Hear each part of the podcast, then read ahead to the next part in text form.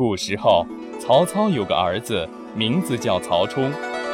曹冲读书用功，还经常把从书本上学到的知识运用到生活当中去。一天，使臣送来消息，要把一头大象当做礼物送给曹操。曹冲听到消息后，很好奇地跑去问父亲：“父亲，大象长什么样啊？我可以用手摸摸它吗？”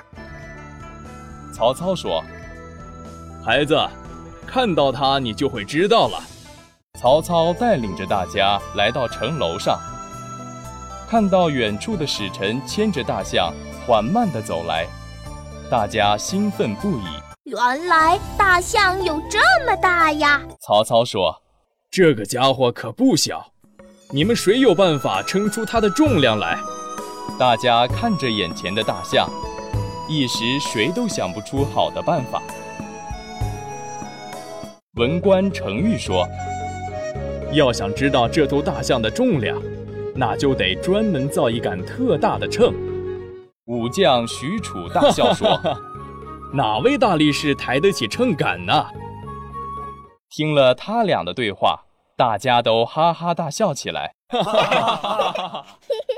许褚说：“我看还是把大象砍成一块一块的称。”大象似乎明白了许褚的意思，用鼻子卷起许褚，将他扔进了河水里。许褚知道自己说错了话，灰溜溜地从河里爬了出来。曹冲来到父亲身边，悄悄地说：“父亲，我有一个称大象的办法，可以让我试试吗？”曹操立即说：“好，就让你试一试，让大家看看你是如何称这个庞然大物的。”曹冲让使臣将大象领到船上站稳，船身明显下沉了许多。等船身稳了，曹冲就在船舷与水面平齐的地方画了一条线作为记号。曹冲又让使臣把大象从船上带走，然后，曹冲让士兵搬来许多石头放在空船上。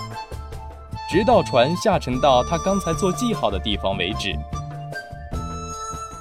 曹冲说：“现在你们称一称这些石头的重量吧，把石头的重量加起来就是大象的重量。嘿，你们千万不要忘记还要减去我的体重哟。”大家恍然大悟，都夸曹冲是个聪明的孩子。